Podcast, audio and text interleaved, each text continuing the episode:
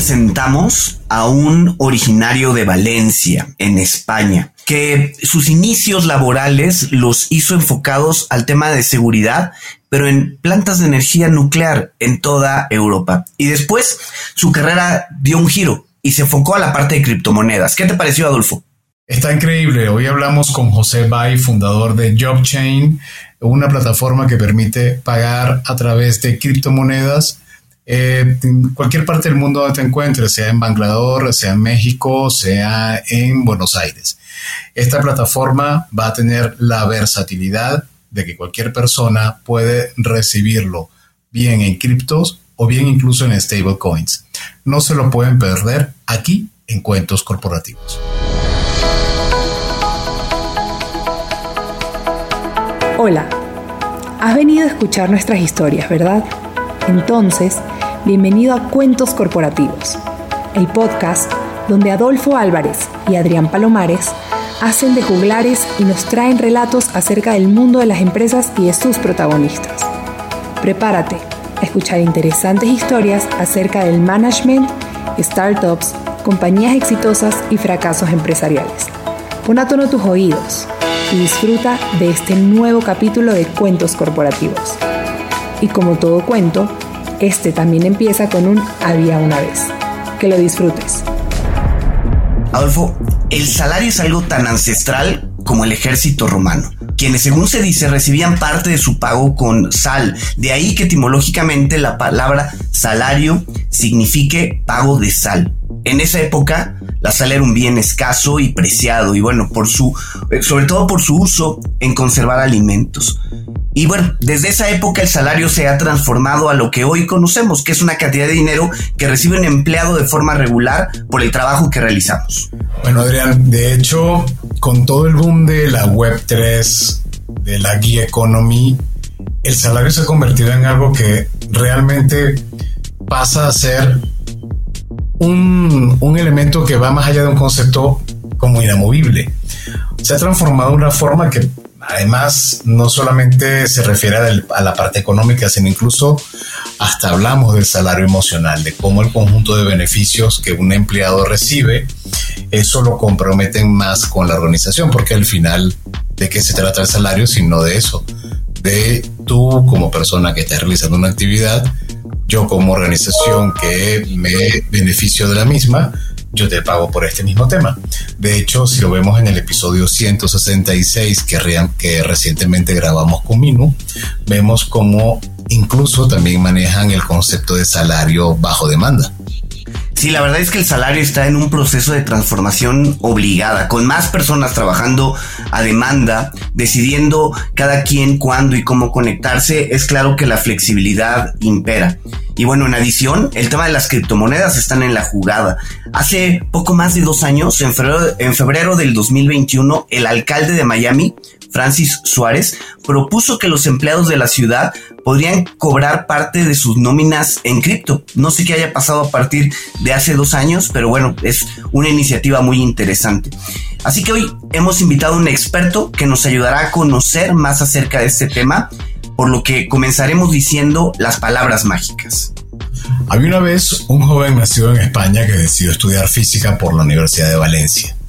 Él inicia su carrera profesional en instituciones como la Organización para la Seguridad y la Cooperación en Europa, sus siglas OSCE, para después pasar a la IAEA, e Organismo Internacional de Energía Atómica perteneciente a la ONU, desempeñando puestos enfocados a la seguridad nuclear, momento en que se da cuenta de los enormes problemas que había para abonar las nóminas en algunas partes del mundo. José Bay funda en el año 2018 JobChain, primera empresa del mundo en desarrollar una plataforma con el objetivo de facilitar la accesibilidad y la usabilidad de la tecnología blockchain.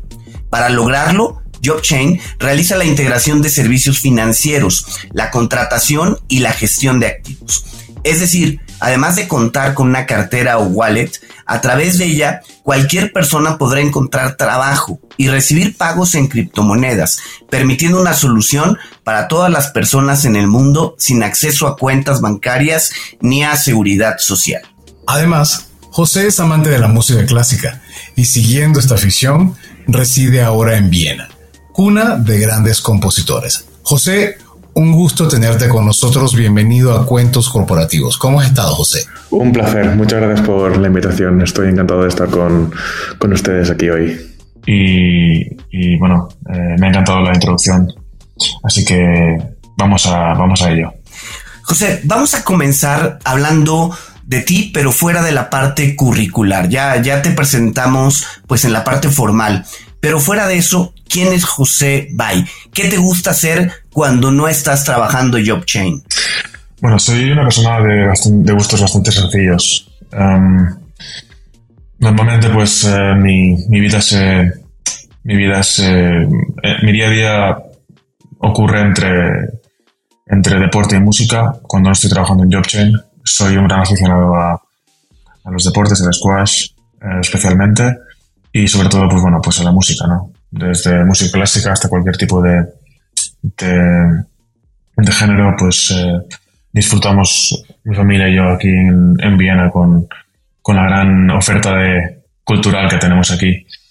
Y, bueno, y una de las cosas que, que, más estoy disfrutando desde hace un par de años es, es el ser padre.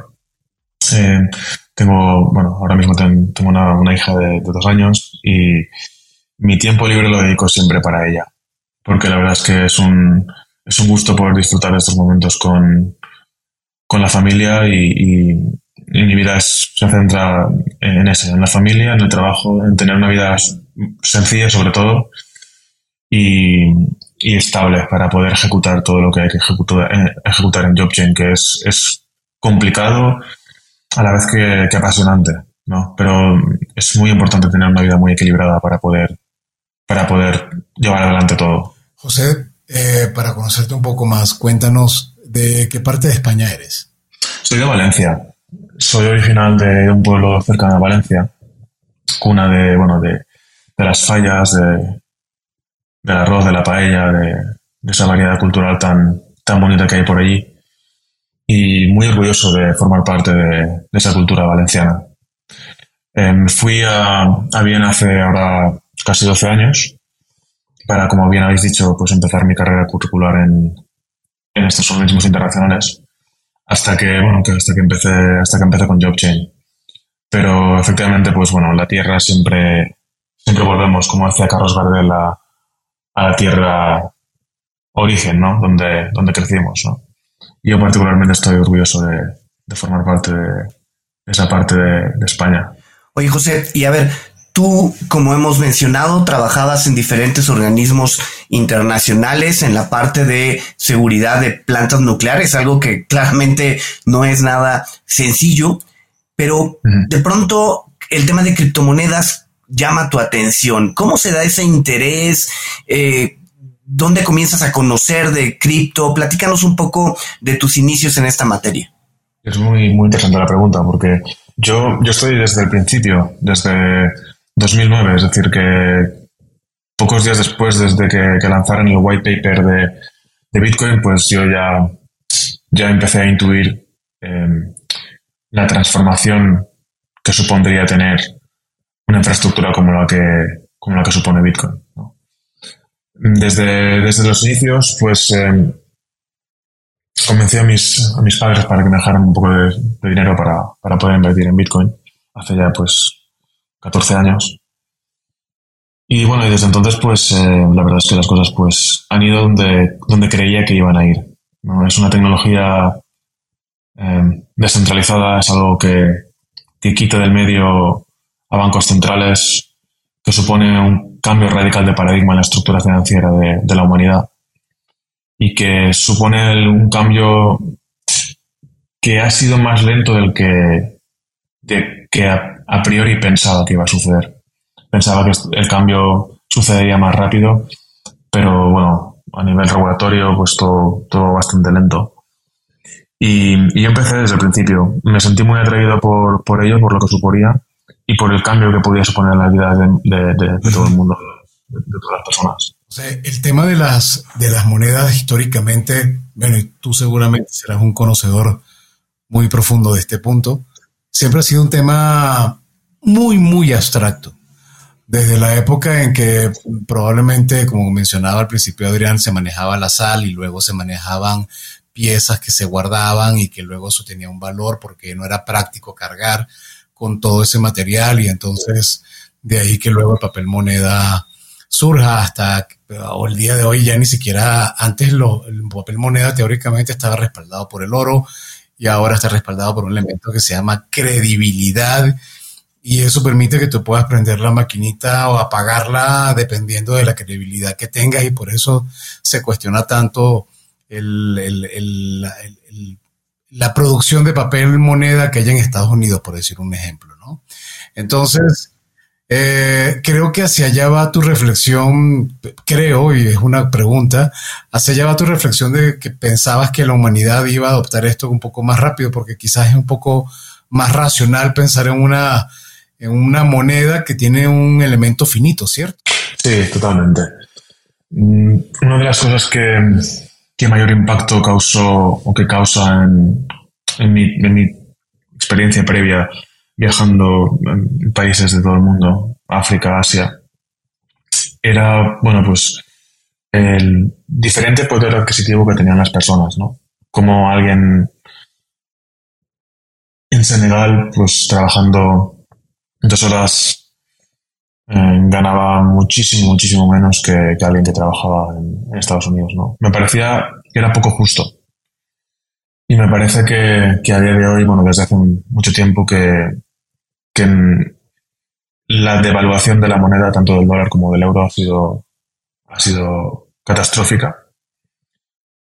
Y una de las cosas que, es interesante comunicar, porque la gente tiene en general tiene un desconocimiento sobre esto. Es el mecanismo tan, tan sofisticado que han empleado las élites económicas para eh, devaluar nuestro trabajo y hacernos em, de algún modo esclavos de, nuestro trabajo. Antes, por ejemplo, mi padre trabajaba tres años como pintor en los años 60 y él podría comprar una casa en España Ahora mismo es imposible que con tres años trabajando como pintor puedas comprarte una casa en España. Em, las cosas han cambiado mucho. El, motivo principal es la, moneda, la devaluación de la moneda.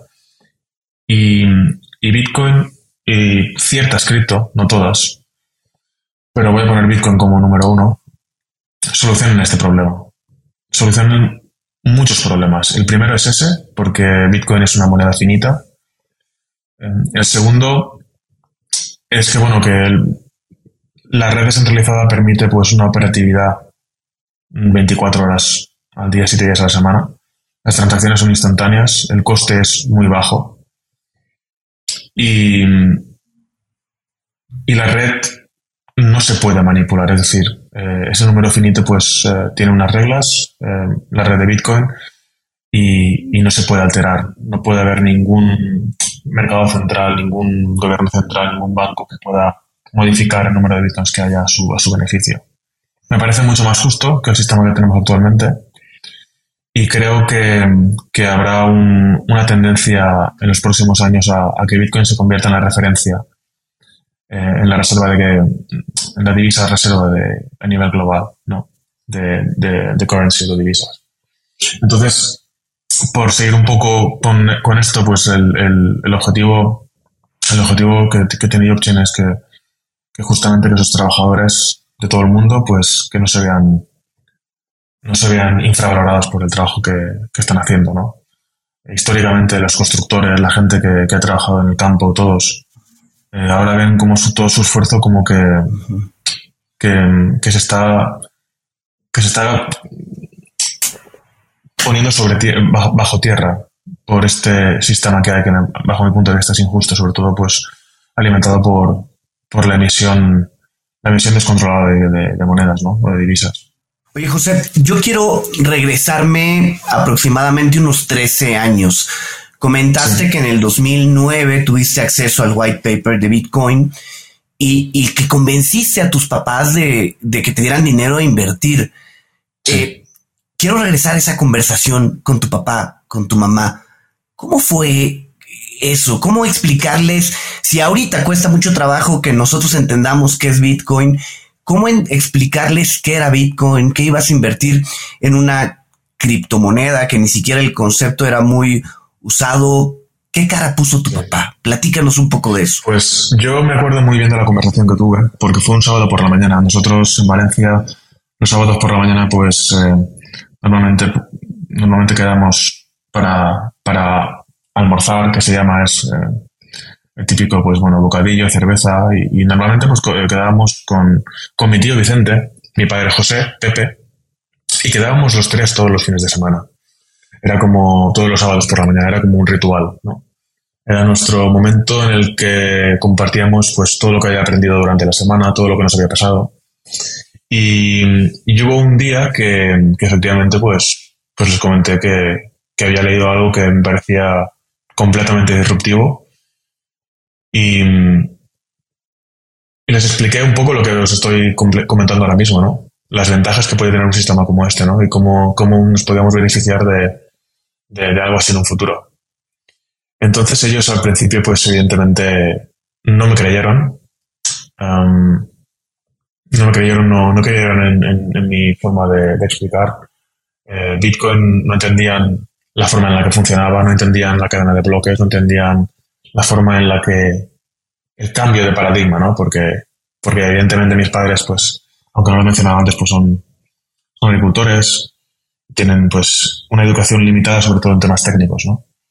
Entonces, pues eh, yo les expliqué en palabras. Ellos al principio no me, no me creían cuando les expliqué la tecnología que, que, había detrás y lo que podía suponer para un sistema financiero, ¿no? Global.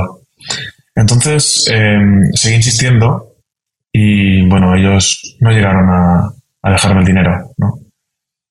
Eh, estuve insistiendo durante algún tiempo y bueno, lo que hice fue em, seguir, porque claro, al principio la red eh, tenía, tenía, no, había mucha gente interesada en esto, pero yo lo seguía de muy cerca, ¿no? Y el verano siguiente, eh, en 2009, pues yo, bueno, de lo que ahorré trabajando en verano, pues ya empecé a, a invertir en, en Bitcoin. Y bueno, las cosas pues fueron tal y como, tal y como pensaban que, pensaba que iban a ver. Estamos hablando de que tenías qué edad para ese momento. En, en ese momento tenía pues unos... Pues, tenía 22 años, 23 años. Oye, ¿y, se convencieron? ¿Te, ¿Te, dieron algún recurso para invertir o no? No, no me dieron ningún recurso ellos. Ellos em, en ese momento pues... Mm, claro, el, problema que siempre he tenido con, con con mis padres, por entrar en, tema, en temas personales, que, bueno, cuando tienes un padre que, te da todo el cariño, como, como ha sido mi padre, pero que evidentemente pues él se ocupaba de ir a trabajar, de coger naranjas, y mi madre pues de cuidar de la casa.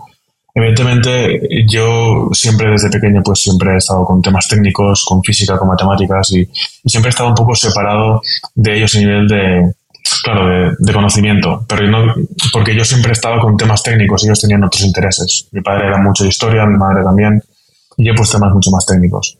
Entonces, claro, ellos no, no, entendían bien de qué, de qué hablaba, ¿no? Sí que fue el siguiente verano cuando, cuando con el dinero que había ahorrado, pues me acuerdo que me compré una trompeta y me compré también un, compré bitcoins también a un precio muy bajo, muy bajo.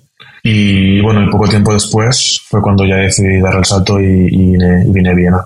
Y entonces pudiste aprovechar los dos grandes brincos que ha tenido Bitcoin en la historia, ¿no? Sí, sí, aproveché, sobre todo aproveché el del 2017. 2017 fue, fue mucho para mí porque, porque ahí fue un momento crítico en el que, en el que, bueno, mi vida cambió.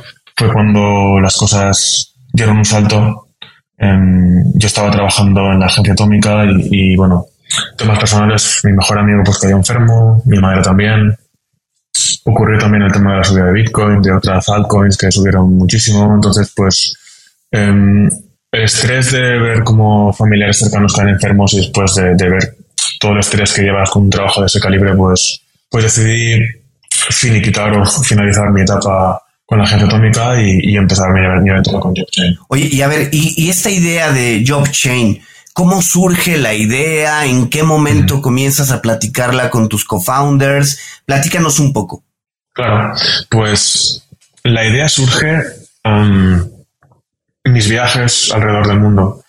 Nosotros a veces teníamos que pagar salarios con moneda local, es decir, que no podíamos, no teníamos un medio para, para pagarles a, los consultores, a los empleados, porque ni siquiera tenían cuentas bancarias no había un método de, pago, ¿no? Entonces, em, yo sabía que, que las criptomonedas iban a solucionar esto. Además, que iban a dar acceso laboral a muchísima gente que ahora mismo no tenía acceso laboral, ni tampoco tiene acceso a por un salario, ¿no? Entonces, em, todo nació, pues, por, por el, el, recorrer del mundo, que uno ve problemas que tienen estos países y el ver que, que, que, la, que, la, solución ya existe, ¿no? Y solo, sencillamente, sencillamente hay, hay, que, hay que aplicarla para, para poder solucionar el problema, ¿no? Y eso es lo que hemos intentado en JobChain. Ha sido, pues, unir, unir, pues, tres ramas. La primera era la, la rama cripto. La segunda, pues, identificar a todos los usuarios para que se supiera quién es, a quién estás contratando. Y la tercera, pues, habilitar un mercado laboral global que, que permitiera contratación instantánea y, que pudieran cobrar eh, con una moneda que no fuera a ser devaluada con el tiempo, ¿no? Entonces, pues esto daba servicio o da servicio a, a casi 2.000 millones de personas en el mundo que no tienen, que no tienen acceso a cuenta bancaria. Y este fue mi, mi visión y todavía estoy seguro que, que, es lo que, lo que va a predominar en un futuro muy cercano los pagos en cripto?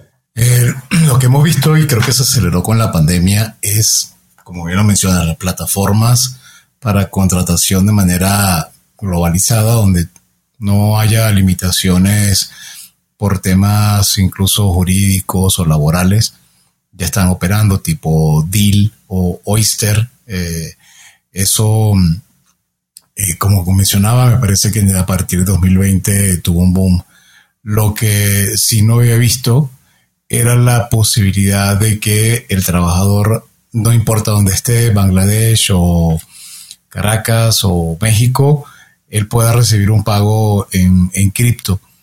Pero la pregunta es, ¿cómo haces para romper esa barrera de entrada de lo que comentaba Adrián hace unos minutos, que es la complejidad de pensar cómo, cómo es eso de recibir mi pago luego de haber sembrado naranjas o de haber hecho un código para alguna empresa, ¿cómo recibo mi pago en cripto? ¿Cómo le explicas eso a los trabajadores de todas estas regiones?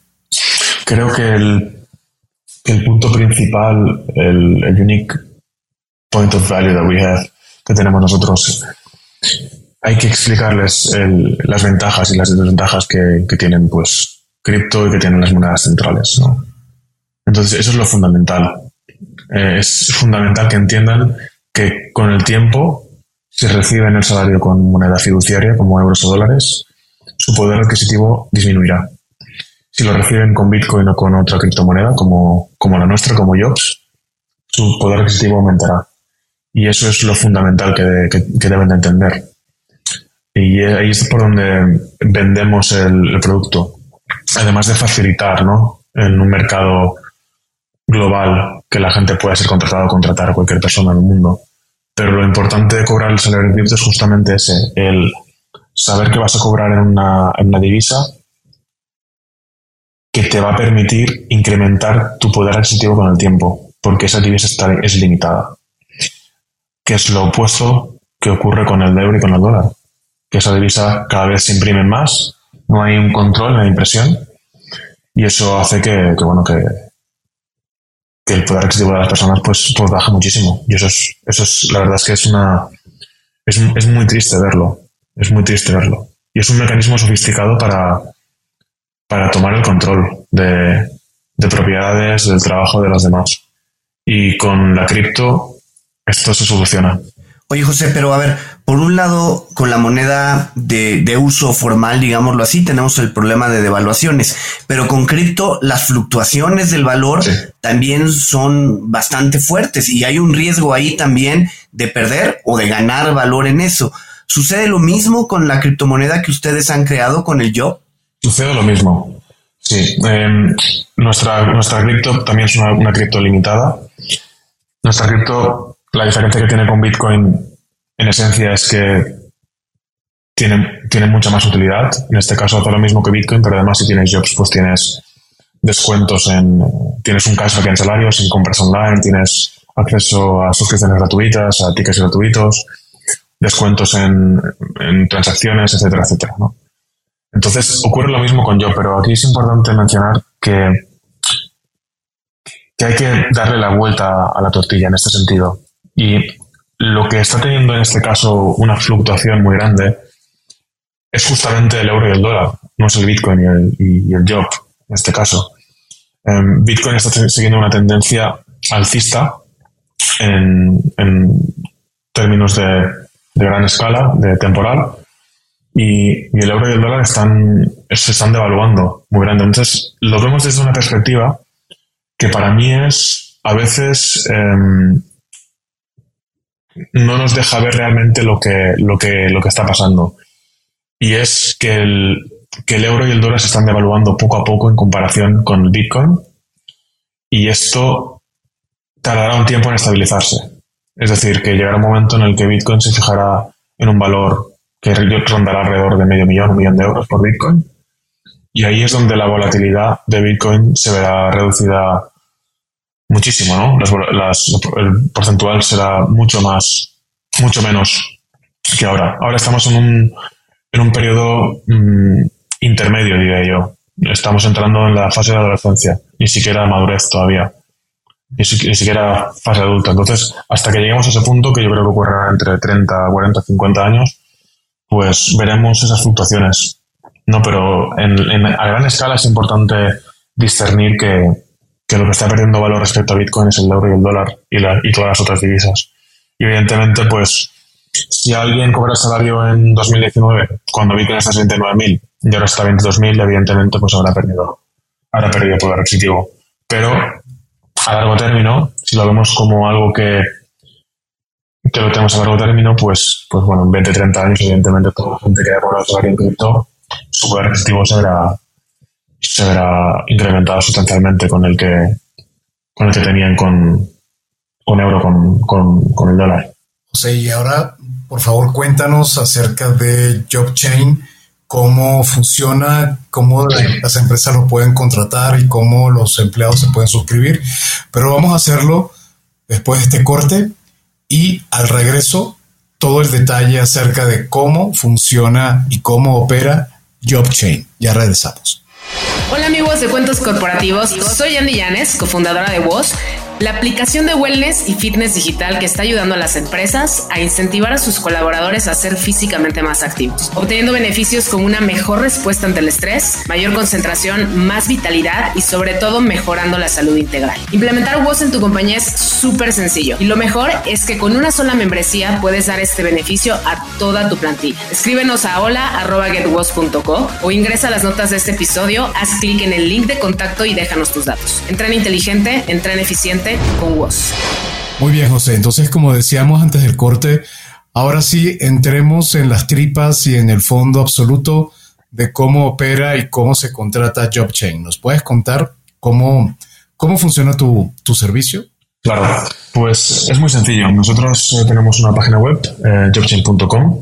Los usuarios a partir de, del 1 de mayo de 2023 se podrán registrar en la plataforma y hemos habilitado un proceso de registro bastante sencillo en el que los usuarios pues tienen que completar su, introducir su nombre, eh, verificar su, su, documento de identidad o pasaporte, verificar que están vivos con una prueba de vida, con, con la cámara, con, con, la cara. Y a partir de ahí, pues los usuarios tendrán acceso a la plataforma.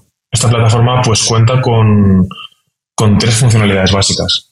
La primera es que los usuarios pueden guardar todas las criptos que quieran dentro de la, de la plataforma. Es decir, tenemos, de momento vamos a seguir con 5 o 6 criptos. Eh, los usuarios pueden guardar las criptos, pueden enviar, recibir y comprar con criptos dentro de la plataforma. Y después también pueden intercambiar, es decir, nosotros también somos exchange. Es importante mencionar a los, a los oyentes que, bueno, que eh, estamos regulados por varias, varios países europeos, por lo que hemos, hemos pasado todos todos los requerimientos que nos han, que nos han pedido. Entonces, pues, em, unido a eso, a la, a la criptocartera, al exchange, tenemos un mercado laboral. Es decir, que tenemos un, un mapa con, con todos los usuarios que estarán localizados por ubicación y por tipo de trabajo. Entonces, un usuario se podrá registrar en la plataforma, tiene su cartera de cripto, puede almacenar su cripto y puede contratar o ser contratado. Y además puede elegir en qué cripto quiere cobrar su salario o quiere pagar, que eso es muy importante, porque habrá personas o empresas que, que querrán pagar en Bitcoin o cobrar en Bitcoin, y habrá otras que querrán cobrar o pagar en, lo denominado stablecoin, es decir, en una cripto que, que, tenga el mismo valor que el dólar. Entonces habilitamos esa funcionalidad también. Eh, es una solución que permite que cualquier usuario con un teléfono móvil pueda cobrar su salario y no necesite ningún, ningún banco. De ahí que, bueno, de ahí, que eh, la utilidad de, la plataforma pues es, es bastante, bastante obvia hemos dado un paso más que, LinkedIn y que las otras plataformas, habilitando, pues, punto número uno, verificación de usuarios, de identidad, y punto número dos, servicios financieros. Entonces, esto permite que, que en una misma cartera, pues, eh, en una misma aplicación, los usuarios tengan, tengan la posibilidad de, de hacer todo, todas las funcionalidades que, que, mencionaba anteriormente. Oye, José, me llama la, la atención. Dices que eh, la persona puede elegir en qué tipo de criptomoneda recibir su pago. Eh, ¿Por qué dar esa opción si aparte de ustedes han creado su propia criptomoneda, ¿no? El, el Jobs. ¿Por qué dar esa opción y no fomentar la, la criptomoneda que ustedes han, han, realizado? Es una muy buena pregunta. Nosotros fomentamos el, uso de Jobs, pero creemos que limitarlo solo a Jobs sería, creo que sería injusto para el cliente. Um, queremos proporcionar al cliente el servicio de que paguen con otra cripto, de que paguen con bitcoins. Los clientes posiblemente querrán tener bitcoins en su cartera, querrán tener Ethereum. Y algunos, los más, los menos, los que tengan más aversión al riesgo, pues, pues preferirán tener una stablecoin. Um, entonces hemos dado esta, estas posibilidades. Además, que como somos exchange, pues eh, mercado de criptodivisas, ellos en cualquier momento querrán cambiar los jobs por Bitcoin o por euros o por, o por Ethereum, ¿no? Entonces sí que, sí que fomentamos el uso de job, habilitamos una serie de, una serie de, de, de utilidad al job, pero, pero hemos decidido pues dar ese servicio a, a los clientes que, que tengan la capacidad de, de almacenar otras criptos y emplearlas a, su gusto. Creo que es más justo con, con los clientes que hacemos esto y dejar al, a la elección del cliente si quiere pagar con Jobs o no. Evidentemente, si pago con Jobs, recibirá un cashback en salario que puede llegar hasta el 7%. Es decir, si cobras tu nómina en, cobras 1.000 euros, por ejemplo, pues eh, si cobras con Jobs, pues cobrarás un 7% más, ¿no? Cobrarás por 1.070 euros en este caso. Entonces sí que hemos dado una utilidad al job, unas ventajas, pero también dejamos a los clientes que elijan el tipo de moneda que quieren eh, a su elección. Ah, está increíble el modelo. La pregunta ahora sería, ¿cómo ha sido la atracción en este tiempo que llevan operando? Pues eh, la plataforma eh, estamos, vamos a lanzarla todavía en, en, mayo. La tenemos preparada desde hace un mes y medio, dos meses, pero estamos intentando elegir el mejor momento para lanzarla. Eso es el punto número uno. El punto número dos, estamos coordinando con con el listado en, mercados de criptodivisas de primer nivel para lanzar la plataforma, ¿no? Entonces, eh, es un, un, una cuestión más de, de, elegir el timing perfecto para, para salir al mercado. En cuanto a demanda de la plataforma, eh, una de las jurisdicciones que tenemos más peticiones para que se lance, pues tenemos India, Pakistán y Surcorea. Luego tenemos también Singapur y tenemos Estados Unidos, ¿no? Pero um, también países de Sudamérica y Centroamérica, pero mercados como el India, Pakistán son mercados que demandan entre sus ciudadanos una, la plataforma y, tenemos una comunidad bastante grande en estos países. Oye, y, a ver, me llama mucho la atención. Eh, por un lado, suena que India y Sudcorea, pues son países eh, con, con una población muy fuerte dedicada al tema de sistemas, de programación y todo eso. Pero Pakistán, ¿Qué, ¿Qué, ven o qué han visto en Pakistán que les llame la atención? Y seguramente es desconocimiento nuestro, ¿no? Platícanos un poco.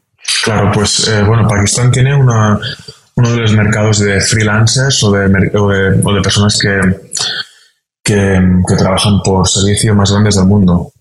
Estamos teniendo temas Pakistán y tenemos India. Entonces, sorprendentemente, con nuestro análisis de mercado encontramos que la mayor parte de, de freelancers que, que hay una cantidad, un porcentaje muy alto del mercado laboral son freelancers y, y son, son en Pakistán. Hablamos de, de, de, millones de personas en Pakistán que son freelancers, ¿no? Entonces, Pakistán e India son dos mercados que, que realmente India me lo esperaba, Pakistán no me lo esperaba, pero los resultados no, no engañan, ¿no? Sí, de hecho lo viví personalmente recién.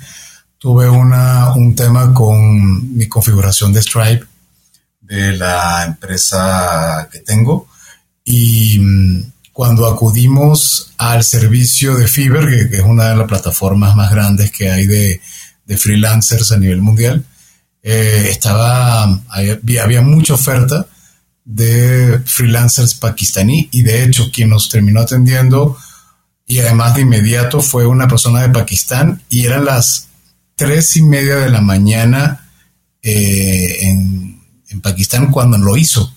Y lo sorprendente cuando le pregunté ¿cómo, cómo, por qué estás atendiendo a esta hora, me dice porque es el mejor horario para atender al mercado, al mercado occidental. Entonces, mm. dormimos en el día y trabajamos en la madrugada. Y así hay una oleada importante que me imagino que es lo que se, esté, se están dirigiendo. Y hacia allá Exacto. pienso que también puede ser lo que se está man manejando o lo que están pensando para Sudamérica, sobre todo en sí. economías tan inflacionarias como Argentina o Venezuela, ¿no? Exacto. Nosotros eh, vamos a empezar en, en, junio. De hecho, empezamos en junio a abrir mercado en, en, en Centroamérica. Vamos a abrir oficinas en, El Salvador, de momento. Y vamos a pasar a, Argentina y a otros países de Sudamérica muy pronto. Tenemos también oficinas bueno, en Europa, en varios países. Vamos a abrir también ahora en, India, en Bangalore, eh, en Dubái y en Singapur y esos son los cuatro sitios que están, bueno, en Sudamérica, Centroamérica y luego tenemos pues eh, el Middle East y tenemos Asia también, ¿no? Pero Sudamérica también es un mercado muy grande y tenemos Argentina, tenemos también México, eh, tenemos El Salvador, tenemos Guatemala, Ecuador, República Dominicana, que son, son países que, que se dan bastante a este tipo de, de soluciones, ¿no? Y eh, ¿Cómo lo están haciendo? ¿Con inversión propia lo están, eh, lograron un financiamiento externo? Es muy, muy buena pregunta. Eh, ha, sido, ha sido tremendamente complicado uh, avanzar en este, en este periodo. Esta plataforma, pues, cuando la vean, verán que, que engloba, engloba en sí cuatro tipos de, de módulos independientes que, que en sí pueden ser un negocio.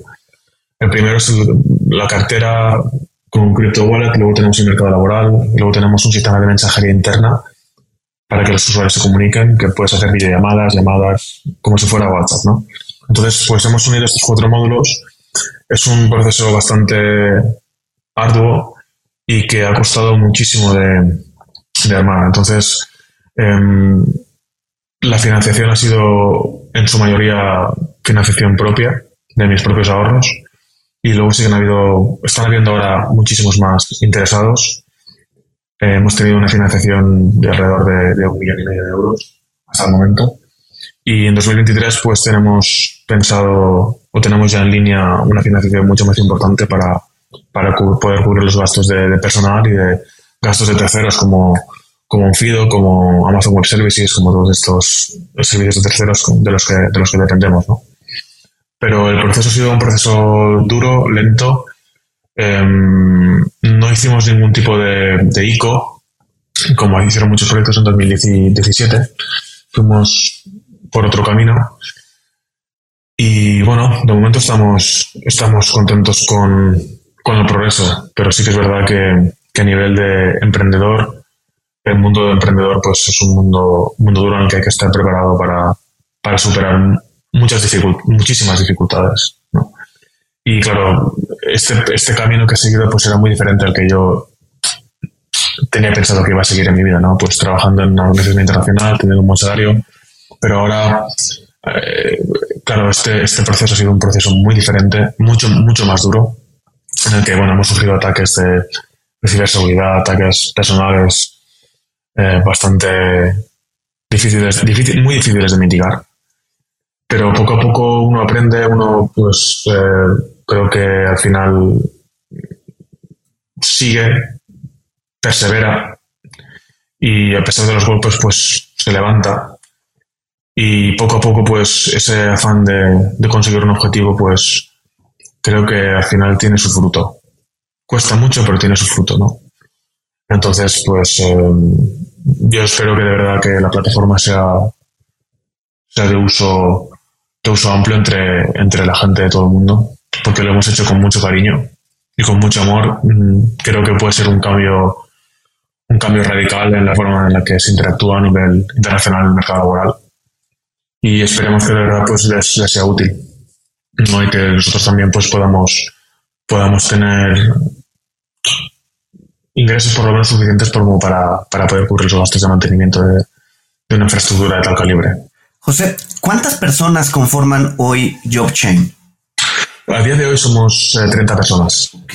Oye, y, y ligado con esto, ¿Cómo, te, ¿Cómo ves JobChain en cinco años? ¿En qué países? Eh, ¿Cómo te imaginas que será la operación en cinco años? Nosotros nos gustaría tener posiciones em, estratégicas en, como he dicho, en los cinco continentes.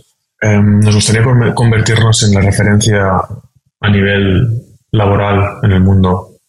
Nos gustaría que JobChain fuera la plataforma de más uso a nivel laboral en todo el mundo. Y ese es el objetivo para ello, evidentemente, pues tenemos que, crear una estrategia de marketing que sea lo suficientemente potente como para, para que la gente sepa de lo que hacemos y al mismo tiempo que el producto, que la plataforma sea lo suficientemente buena y completa como para, resultar, de utilidad a todos los usuarios. Nuestro objetivo es ese, el, dar servicio a, todas estas personas y sobre todo, pues bueno, que, toda esta gente que, no tiene acceso a cuenta bancaria, que, que un trabajo de programador en India que pueda encontrar a alguien que le pague lo que, lo que vale el trabajo y que, y que cobren un salario que realmente que les pueda, que no les, que no les infravalore al final de su vida, ¿no? Sino que, sino que, que se vean recompensados al final de su vida o en los últimos periodos de su vida pues con un incremento de ese poder adquisitivo, Y esto es fundamental, fundamental para, para la sociedad. Ese cambio de, ese cambio de, de paradigma, ¿no? Creo que los bancos lo, lo saben, saben lo que viene el sistema financiero mundial pues también sabe lo que viene y mm, intentan contenerlo, intentan, intentan limitar el, el alcance, la expansión de, esto, ¿no? que para mí es imparable. Pero llegará, tarde o pronto llegará. Y nosotros nos gustaría tener una, una posición dominante en el mercado en los próximos años. Eso seguro. Bueno, te deseamos todo el éxito del mundo, José, con este proyecto, porque definitivamente sí es, lo vemos como una real opción para, para todo lo que se vive hoy en día en términos de, de equiparar y de ser lo más justo posible con el tema del salario. Y bueno, esperamos que en los próximos meses tengamos noticias y veamos cómo va evolucionando.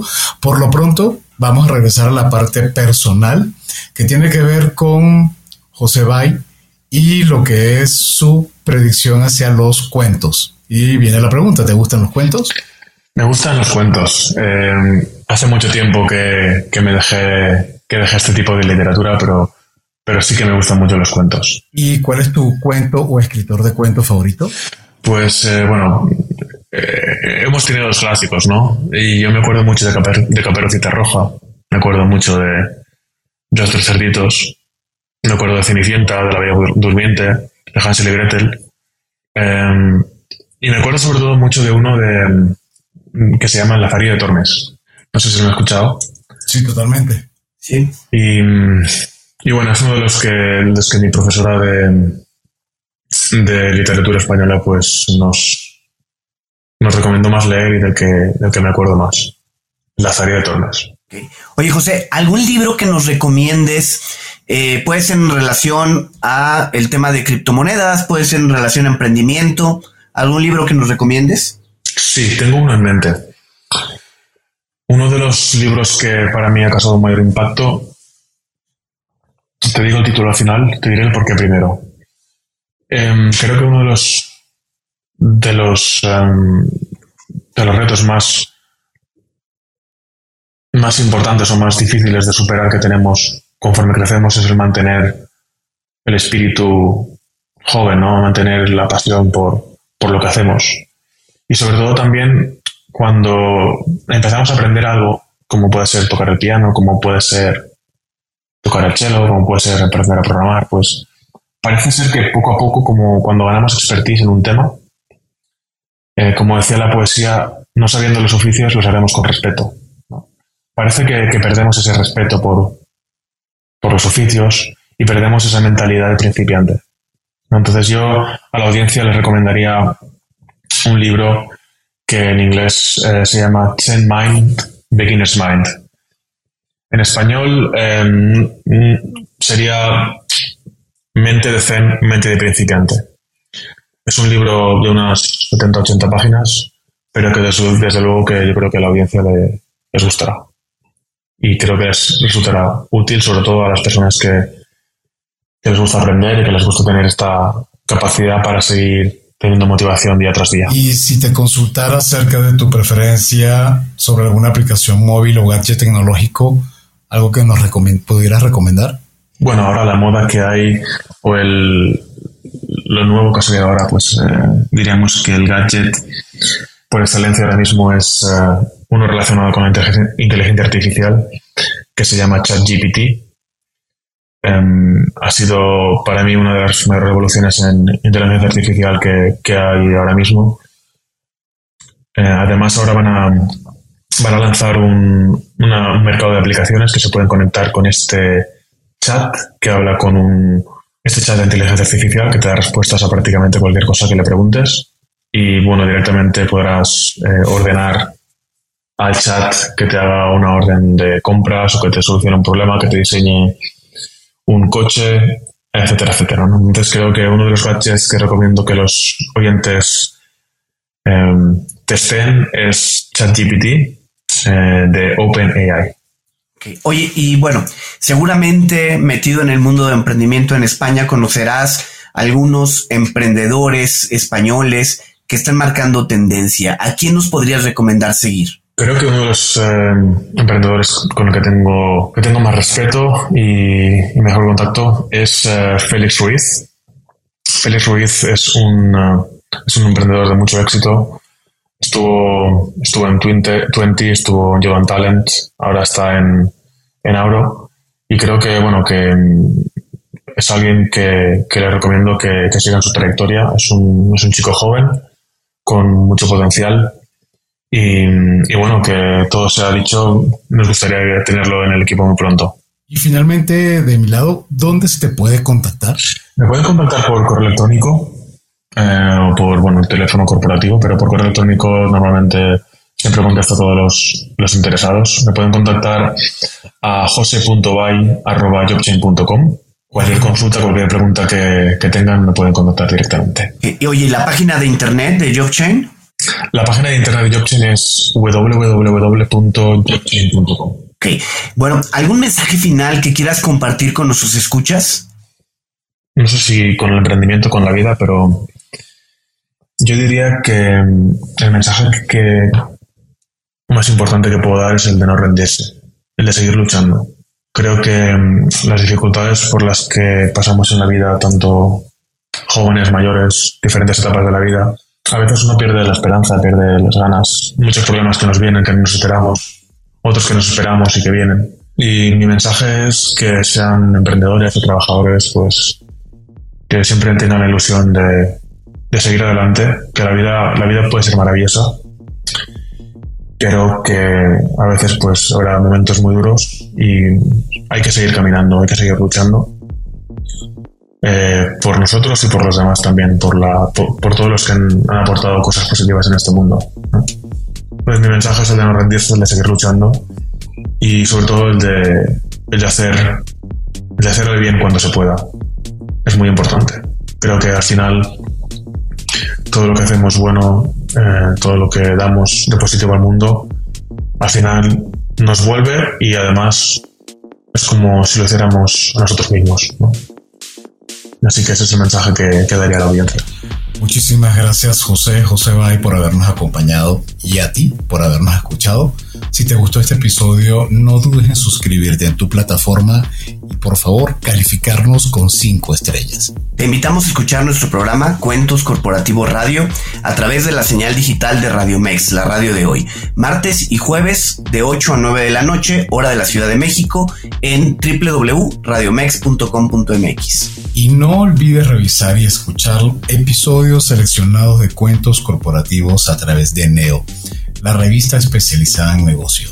Nos encontrarás en www.revistaneo.com. Y como siempre decimos, las empresas, sin importar su origen, razón de ser o tamaño, tienen todas algo en común. Están hechas por humanos. Y mientras más humanos tienen, más historias que contar. Y todo cuento empieza con un había una vez. Así que nos escuchamos en el próximo episodio. José, muchísimas gracias de nuevo por tu participación. Gracias, José. Muchísimas gracias a los dos, ha sido un placer. Muchas gracias, les deseo todo lo mejor. Gracias por habernos acompañado en este capítulo de Cuentos Corporativos. Ojalá que esta historia haya sido de tu agrado y sobre todo que te lleves ideas y experiencias que puedas aplicar en tu propio universo empresarial. Esperamos que nos escuches nuevamente y recuerda, todos los cuentos comienzan con un había una vez. Hasta la próxima.